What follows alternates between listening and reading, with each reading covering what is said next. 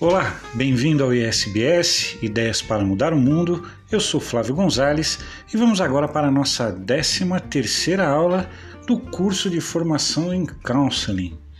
Na aula passada, vimos um pouco sobre a linguagem corporal e nesta aula vamos fazer mais um complemento dessa temática, já que essa questão da escuta do ponto de vista do counseling é a maior e mais importante ferramenta que nós temos.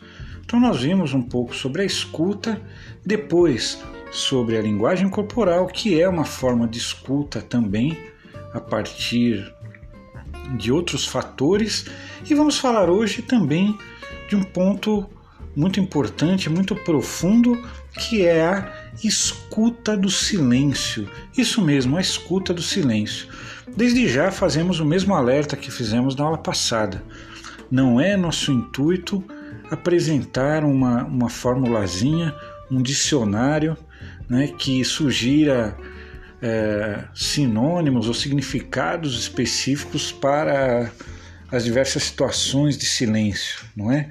O que nós queremos trazer nessa aula como reflexão para você que está se formando, fazendo uma formação em counseling, é sublinhar a relevância desse tema e tratar dele de uma forma um pouco mais profunda, né? um pouco mais profunda.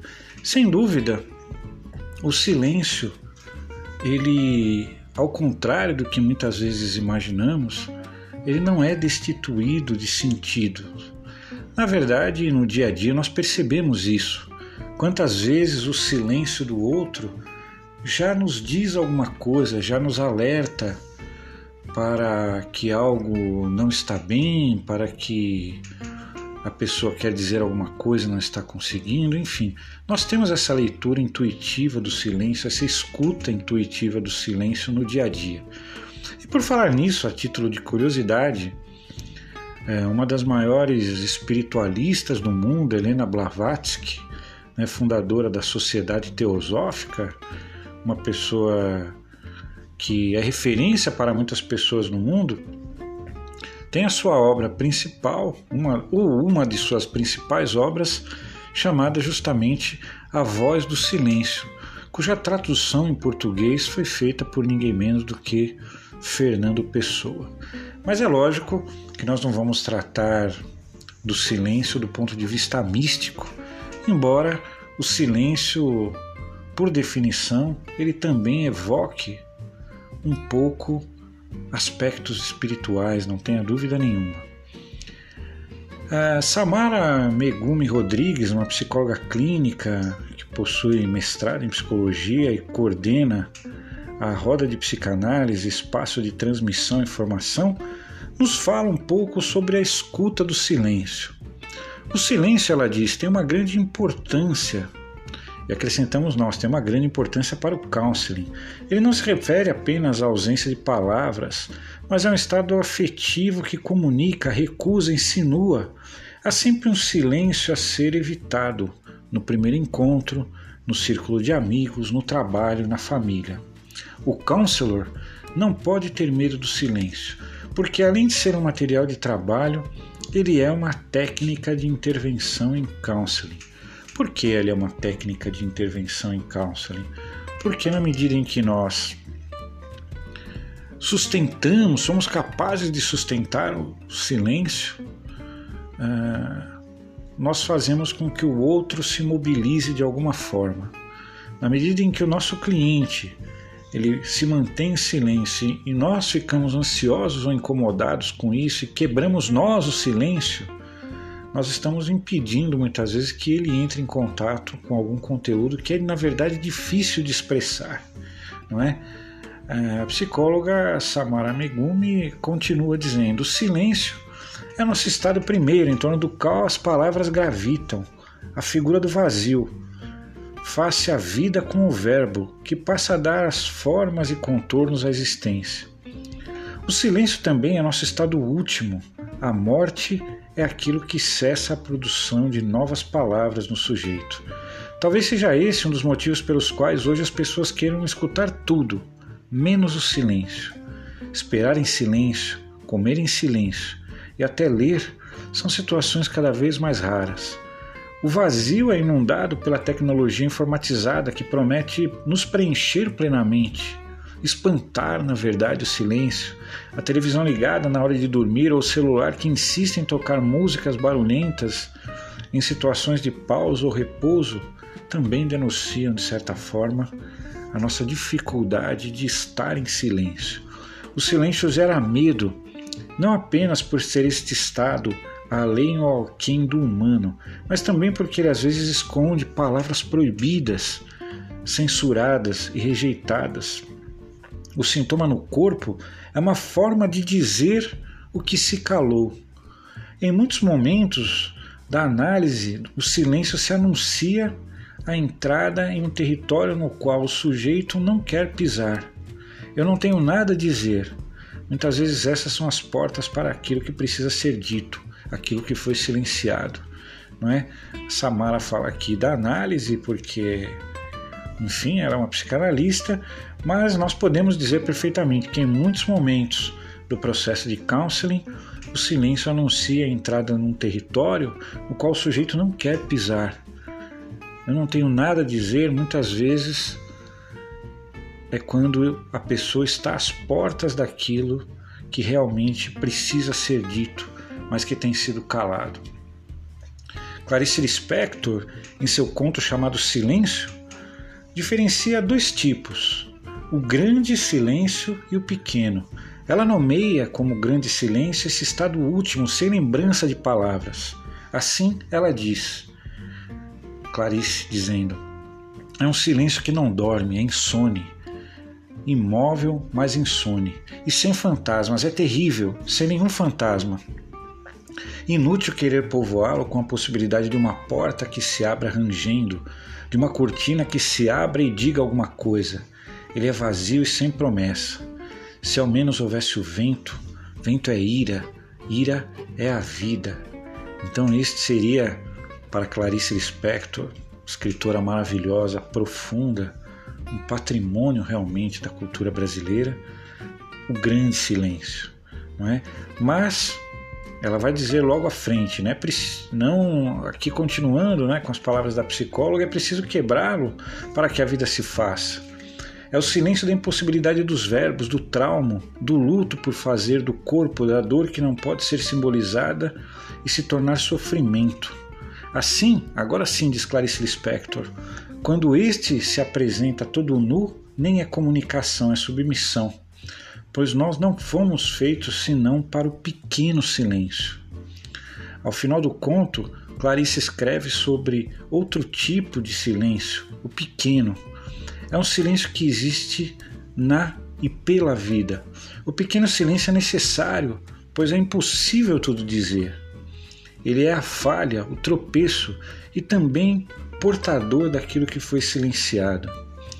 Clarice continua a falar deste, dizendo: depois de uma palavra dita, às vezes no próprio coração da palavra, os ouvidos se assombram, o olhar se esgazeia, ei-lo. E dessa vez ele é fantasma. Este é o pequeno silêncio citado pela nossa maravilhosa e querida Clarice Lispector. Marina Lara de Moraes Pinheiro, jornalista do site Outras Palavras, diz que o silêncio é comumente associado à ausência de fala. Ao senso comum, enquanto a fala é presença de comunicação clara e óbvia, o silêncio compreendido é a falta da fala, a falta da linguagem ou a pausa. Essa compreensão, porém, não poderia estar mais distante da realidade. O silêncio possui um significado em si mesmo, uma significação própria e múltipla que pode querer dizer algo pelo próprio comunicador ou ainda pelo ouvinte, que ora interpreta o silêncio, ora cala-se para ouvir o que é dito. É frágil, pois não é código estabelecido, é poderoso também justamente por ser independente de tais códigos. Então, aqui esta jornalista ela fala justamente deste linguajar, digamos assim, do silêncio que escapa também ao aprisionamento das palavras, não é? Então é frágil porque não tem um sentido pré-definido, mas ao mesmo tempo é poderoso justamente por escapar desse sentido. Muitas vezes vamos dizer com o silêncio aquilo que não somos capazes de dizer de outra forma. Então, no processo de counseling, quando você está com o seu cliente, é preciso que você escute. Escute não apenas o que é dito, mas também o que não é dito, aquilo que é o não dito não é? A jornalista ainda continua: Gostaria de pedir atenção ao silêncio puro. Ele existe. As imagens que nos vêm à cabeça são do silêncio da natureza, do deserto, do fundo do mar. Mas em nenhum desses lugares o que há é silêncio absoluto. Em qualquer espaço, o mais silencioso possível, haverá algum ruído, ainda que seja dos nossos próprios batimentos cardíacos. E é por meio dessa imagem que afirmo que o silêncio tem sempre uma significação enquanto for compreendido como significativo. A partir do momento que estamos imersos no silêncio e quanto mais emergimos, melhor escutamos a nós mesmos. Entramos aí em um beco sem saída, por assim dizer. Ainda que exista o silêncio puro, jamais seremos capazes de adentrá-lo. E assim, para nós, não faz sentido definir o silêncio como algo ausente de sentido, pois nós, enquanto agentes do mundo, sempre ouviremos alguma coisa, ruídos ou pensamentos. Cabe a nós, então, enquanto intérpretes da vida, saber o que fazer com isso. Não é à toa que a habilidade da meditação fosse tão difundida e desejada no mundo de hoje. Mundo viciado em perceber o silêncio ou a não fala como ausência e não como sentido, fica doente sem saber transitar pelas possibilidades do silêncio enquanto significante enquanto sentido, enquanto capaz de nos dizer alguma coisa. A negação do silêncio não pode ser muito verborrágica, permeada pelo excesso de palavras. Podemos observá-la diariamente nas redes sociais. Né? Então, na verdade, a negação do silêncio ela é essa verborragia, ela é esse excesso de palavras, ela é justamente essa overdose de palavras que na verdade quer esconder, escamotear o silêncio. Diante dessa observação, torna-se bastante irônica, curiosa e significativa a criação do The Quiet Place Project, um website que te convida a ficar quieto de tempo em tempo e fez sucesso justamente através do Facebook. Conectar-se ao silêncio é uma necessidade ainda inconsciente para muitas pessoas, porém já observável em grande parte dos usuários dessas redes. Ao mesmo tempo que nos falta observar, escutar o silêncio, não podemos, no entanto, sugerir que falta silêncio no mundo, pois ele é tudo o que existe antes de qualquer som. Embora seja necessário, ele pode adquirir sentidos devastadores inclusive violentos.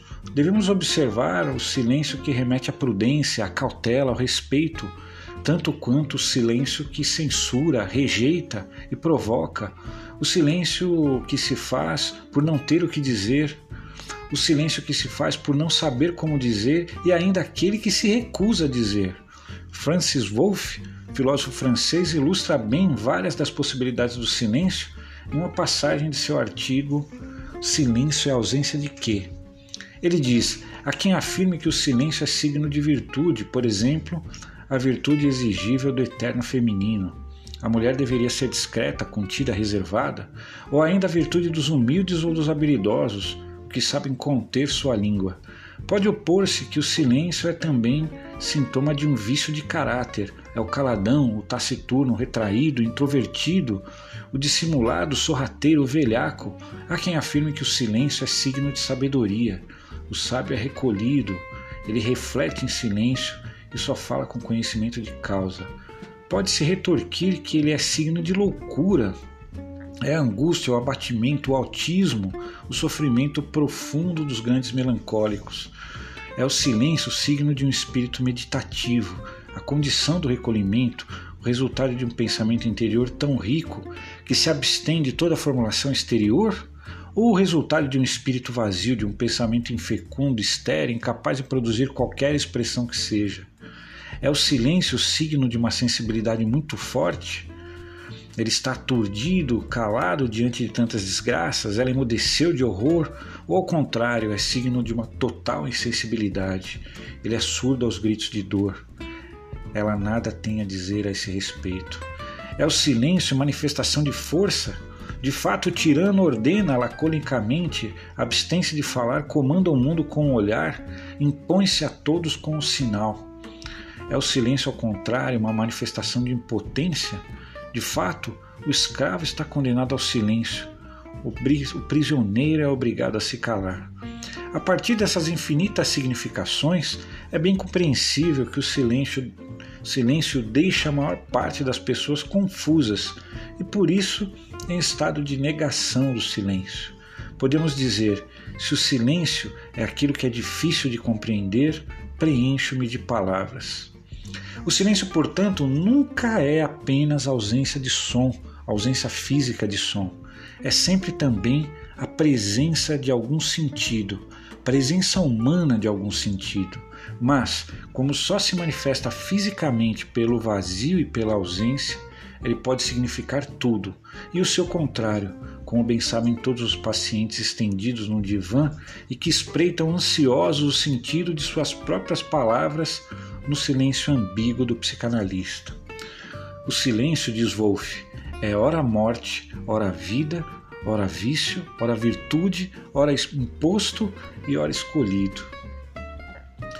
Então, essas reflexões todas, não é? dessa polissemia de sentidos, desses múltiplos sentidos que o silêncio tem, eles nos falam também da riqueza que é muitas vezes estarmos atentos ao não dito, aquilo que nós percebemos que está nas entrelinhas do que o nosso cliente no processo de counseling está nos dizendo, nos dizendo. Às vezes a pessoa está contando uma coisa, mas querendo revelar outra. E é preciso estar atento a essas sutilezas. O bom counselor, ele não só sustenta o seu próprio silêncio, quando isto é necessário e boa parte do tempo isso é necessário, como ele também permite o silêncio do outro, pois o silêncio do outro muitas vezes diz muita coisa. O counselor tenta também ouvir os silêncios, escutar o que o silêncio diz quando o paciente ou seu cliente se cala, quando o seu cliente suspira, quando o seu cliente simplesmente não consegue falar. O escritor mexicano Juan Carlos Casco cita dez maneiras comuns de se praticar o silêncio, não é? Volto a dizer né, que não é nosso objetivo criar tabelas sobre o significado do silêncio, mas vamos explorar através desses exemplos um pouco desse universo, né, da riqueza que é o universo do silêncio. Então, o escritor mexicano Juan Carlos Cascos nos dá alguns exemplos. Né? Primeiro, o que ele fala, o silêncio cúmplice, comprometido. Por meio dele, manifestamos conformidade ativa e comprometida com o outro, e ele nos abre para a confiança e a ação, não é? Então, alguém que guarda em silêncio, faz silêncio sobre um segredo nosso, sobre algo que revelamos, é nosso cúmplice, não é? Então, é onde nos comprometemos com o nosso silêncio, por exemplo, não é? A guardar um segredo, né? E às vezes, em determinados momentos, uma troca de olhares traz à tona esse segredo sem palavras. É o silêncio cúmplice. Há também o, o silêncio mentiroso. Né? Usamos para fazer o outro entender que estamos comprometidos, quando nossa intenção é diferente. Ele nos fecha para o crescimento, reduz as possibilidades futuras e deteriora nossa reputação, não é? é aqui é realmente é um silêncio que mente, não é? Quando a pessoa, por exemplo, sei lá, por exemplo, diz que nos ama e nós não respondemos, não é? mas também não negamos, é um silêncio que de alguma forma foge da verdade, mente, não é? Isto é um exemplo, simplesmente um exemplo, né? mas poderíamos pensar em N outros exemplos. Não é? O silêncio negligenciado nós usamos para entreter nossos compromissos com os outros e para nos movermos para a ambiguidade. Né? Enfraquece a confiança dos outros em nós. Né? É quando a pessoa espera realmente que você diga algo, que você se manifeste, né? que você se faça presente. Né? É aquela opinião que você se recusou a dar, é aquele telefonema, né, naquele dia em que você sabia que precisava telefonar, mas não telefonou, não é? é enfim, é um silêncio de negligência, né? O silêncio sistemático é usado por aquelas pessoas que descobriram que ao abrir a boca se comprometem e decidem viver confortavelmente com a boca fechada, sem nada a fazer pelos outros, leva diretamente ao isolamento e à solidão, não é? Então isso nos lembra, né, aquela belíssima canção né, do Vinícius de Moraes, né, quem já passou por essa vida e não viveu, sabe pode ter mais, mas sabe menos do que eu, porque a vida só se dá para quem se deu, não é? Então são aquelas pessoas que simplesmente procura não interagir, não é? É o silêncio é, daquele que não se compromete com, com as pessoas, não se compromete com as situações, né? É, e aqui, né, em todos esses silêncios que estamos falando, seja o cúmplice, o mentiroso, o negligenciado e agora o sistemático, não vai de nossa parte nenhum juízo de valor.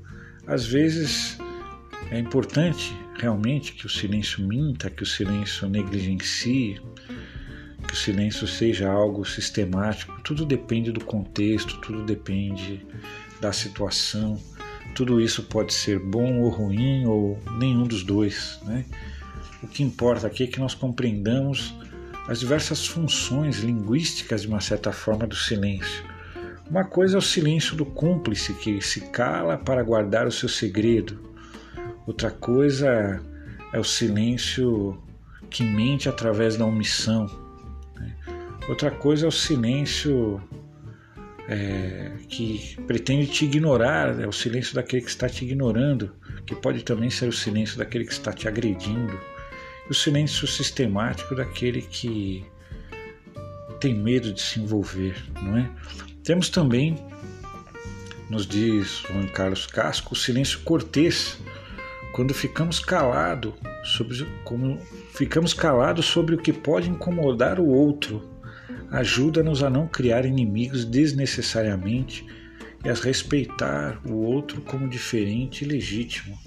É quando nós temos uma opinião, mas preferimos nos calar para não magoar o outro. Né? Esse também pode ser o silêncio, eventualmente, da omissão. Não é? Quando Sabemos que algo errado está acontecendo, mas para não nos trazer problemas, preferimos também nos calar. Né? O silêncio prudente, quando evitamos o confronto no jogo vital essencial de conseguir o máximo de aliados e o mínimo de detratores, evitando arriscar nossa reputação com a única recompensa. Né? Quantas vezes em, em votações delicadas, por exemplo, no Congresso Nacional, é, em que talvez escolher sim ou não, quando não existe uma terceira opção, né, a não ser se abster, não é? A pessoa prefere, né, aquele político prefere se abster para não ficar mal com ninguém, nem com a turma do sim, nem com a turma do não, nem com a turma do contra, nem com a turma do a favor, não é? É o silêncio daquele que talvez lave as mãos, não é? E assim não possa ser reputado a ele né, nenhum tipo de falha, digamos assim. Muito embora o lavar as mãos, muitas vezes, né, eu diria que na maior parte das vezes ele também pode ser uma falha. Né? Temos o silêncio evasivo, tático, aquele que só fala o que é necessário, responde o que é conveniente a partir de uma estratégia calculada. Né? Seu uso contínuo corrona essa identidade. Né? Quantas vezes, né, numa auditoria, até mesmo num, num depoimento perante a justiça, né, nós não recebemos aquela orientação. Diga só o absolutamente necessário e se cale sobre o resto. Responda apenas o que perguntou de modo claro e objetivo e não faça nenhum comentário, se mantenha em silêncio.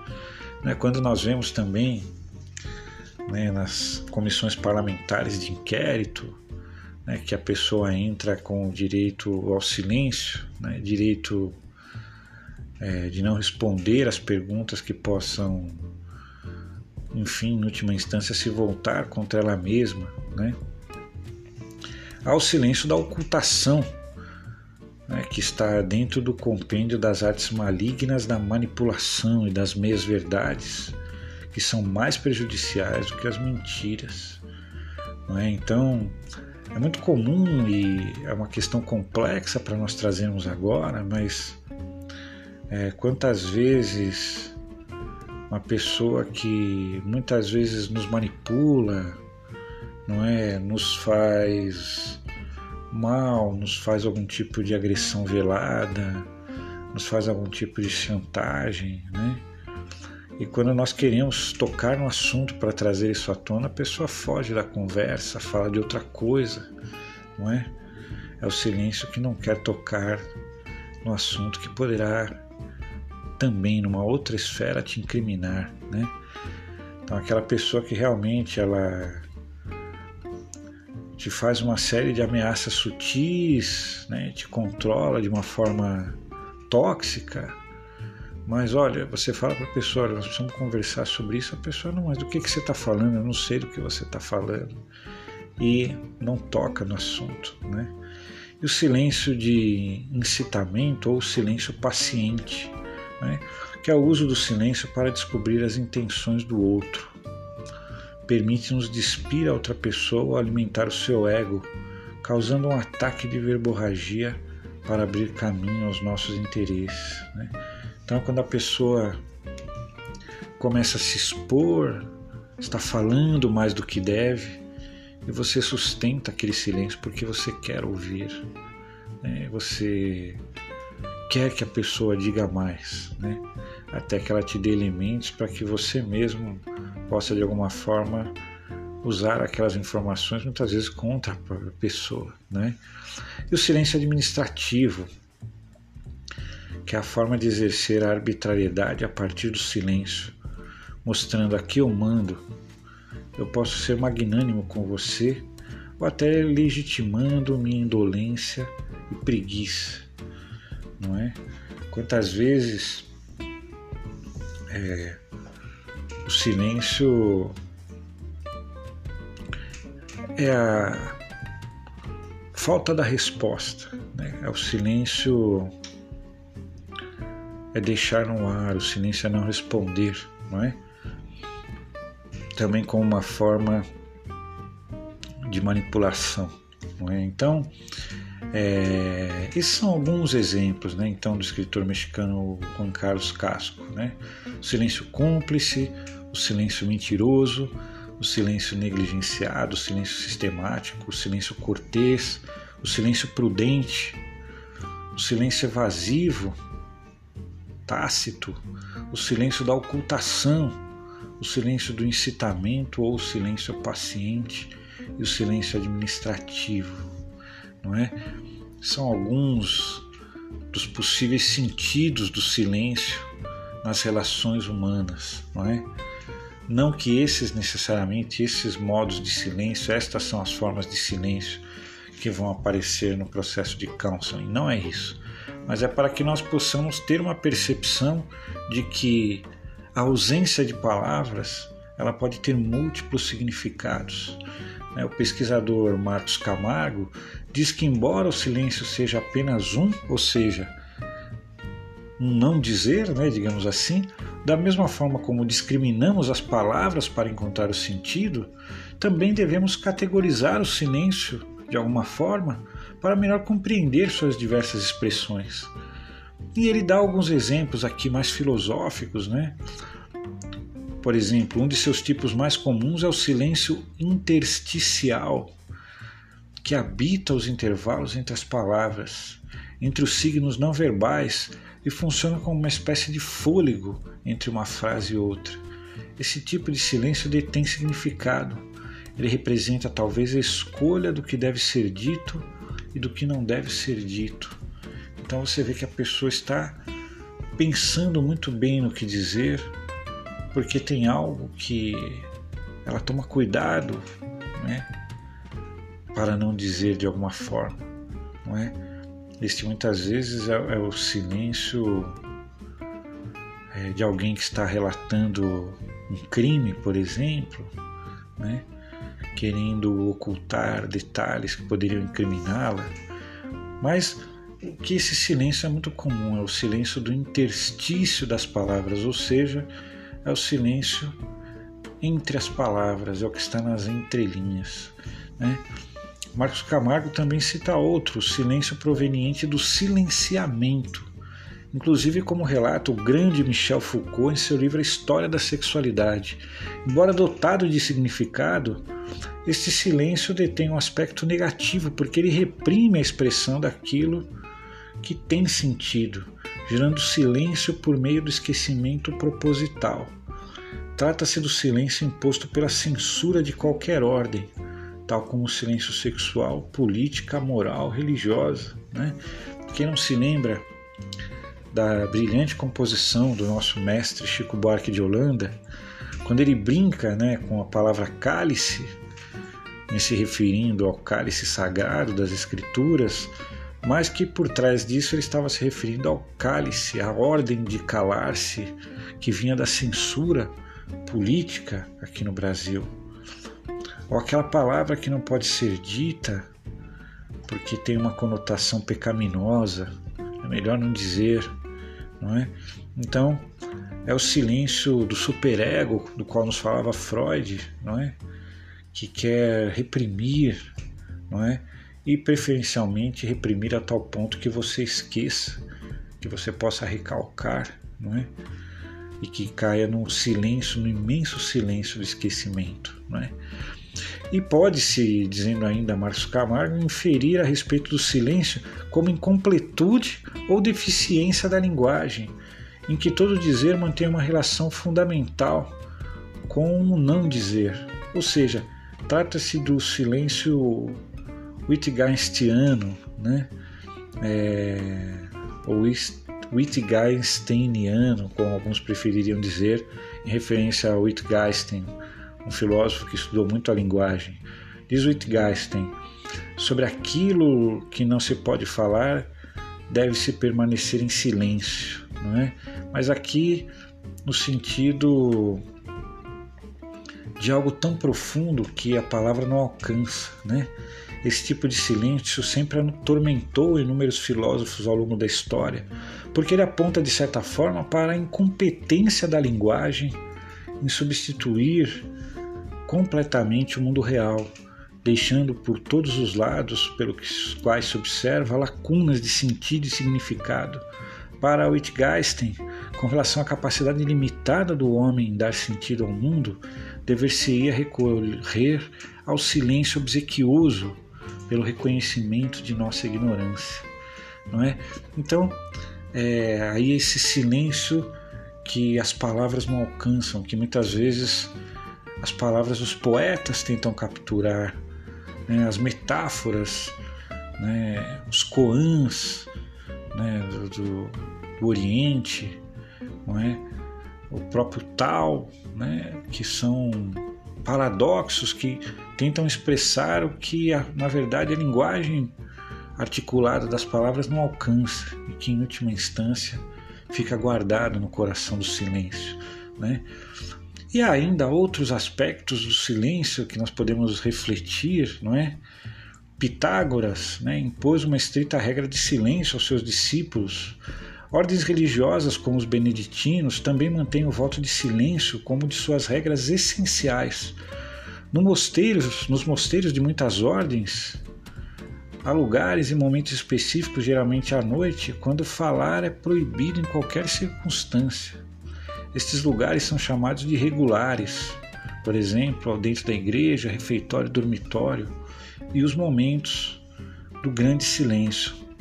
Foram destas circunstâncias, né, fora destas circunstâncias, havia realmente, geralmente, às vezes, recreações que permitiam alguma conversação moderada pela caridade e moderação. Conversas inúteis ou sem importância eram estritamente proibidas. Nas ordens atuais, os membros podem falar na medida da realização de suas obrigações. É, apenas algumas ordens não admitiam nenhum relaxamento desta regra de silêncio, e os trapistas cistercienses reformados ainda mantêm esta regra severa. Outras ordens contemplativas, como os cartuchos, carmelitas, camaldulenses, são muito mais restritos do que as ordens engajadas em trabalhos pastorais. Para evitar a conversação, muitas ordens, como dominicanos, carmelistas descalços, criaram um conjunto de sinais que permite uma comunicação limitada entre os membros para situações inevitáveis. Há ainda um outro tipo de silêncio chamado de omertá, do latim humilitas, humildade, é um termo da língua napolitana que define um código de honra de organizações mafiosas do sul da Itália. Fundamenta-se num forte sentido de família e num voto de silêncio que impede cooperar com autoridades policiais ou judiciárias, seja em direta relação pessoal, como quando fatos envolvem terceiros. A Omertá existe, além do sul da Itália peninsular, também nas três grandes ilhas, Sicília, Sardenha e Córcega. Né? Existe ainda o silêncio estético proveniente da percepção oferida pelos sinais estéticos, é, embora não significando nada lógico representativo, como a linguagem verbal, por exemplo, transmite tão somente uma sensação, um afeto, que por ser subjetivo depende exclusivamente do receptor, isto é, não tendo função codificada e representativa subsiste como uma forma particular de silêncio. Né? É o caso da arte abstrata, né? que muitas vezes não existe ali uma, algo dito especificamente, mas algo que causa em você a partir do silêncio, deste não dizer desta obra. Né? E ainda o silêncio ultramontano que habita além do horizonte, como iminência do sentido que aponta para fora da linguagem, este é o silêncio do porvir, que defende do esforço humano para alcançá-lo, nas formas da ciência, das artes, da cultura como um todo. Porém, toda vez que chegamos perto de seus domínios e avançamos o pé um pouco adentro de suas fronteiras, ele se afasta ainda mais, tornando nosso esforço um constante caminhar rumo à expansão das fronteiras do conhecimento. Este é o silêncio que está além do nosso entendimento. Aqui é o silêncio daquilo que virá um dia, é o silêncio do que ainda não existe. Né? Hoje, quando nós dizemos que vamos falar no celular, que vamos mandar uma mensagem via rede social, via WhatsApp, que seja, enfim, né? nós estamos falando de coisas que eram completamente desconhecidas há 30, 40, 50 anos atrás. É, essas palavras dormiam num silêncio como um vocabulário que um dia aconteceria. Assim como talvez hoje estejam sendo gestadas futuras palavras, futuros sentidos que ainda não alcançamos. E quando os alcançarmos, outros estarão guardados no futuro, porque assim cresce, não é? O nosso saber, o nosso conhecimento. Né? E não podíamos deixar de lembrar um minuto de silêncio, né? que também quer dizer algo, né? vamos fazer um minuto de silêncio. É a expressão para um período de contemplação, de oração, reflexão ou meditação silenciosa. É similar ao ato da bandeira em meio mastro. Um minuto de silêncio é também um gesto de respeito, em especial no luto com aqueles que morreram recentemente ou como parte de um evento histórico trágico. Então, é isto, não é? As profundas significações, né? Estamos aí nesta aula explorando as diversas dimensões do silêncio, não para que nós tenhamos isto como receita, né? Volto a dizer, mas para que nós saibamos, possamos compreender que o silêncio ele tem muitos significados. A única coisa que ele não tem é significado nenhum. Isso é muito importante. O silêncio tem muitos significados. Nós precisamos tentar escutá-lo. A única coisa que ele não tem é significado nenhum, não é? é isto foi discutido, né, por inúmeros pesquisadores, inúmeros mestres da palavra, né? Próprio Freud, né, no texto Esquecimento de Nomes Próprios, né?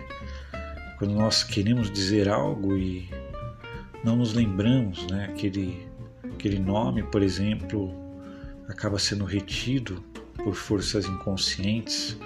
Enfim, essa é a profundidade da comunicação, a beleza da comunicação humana.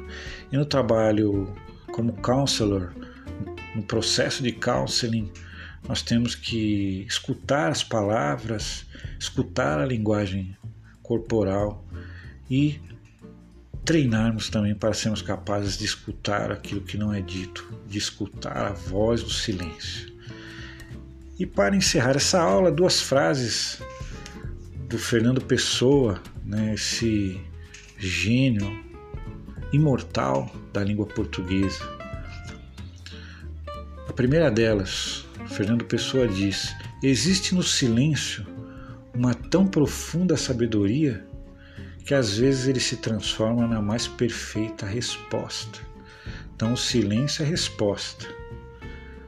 Muitas vezes a mais completa e perfeita resposta. É isso que nos diz Fernando Pessoa. Não é?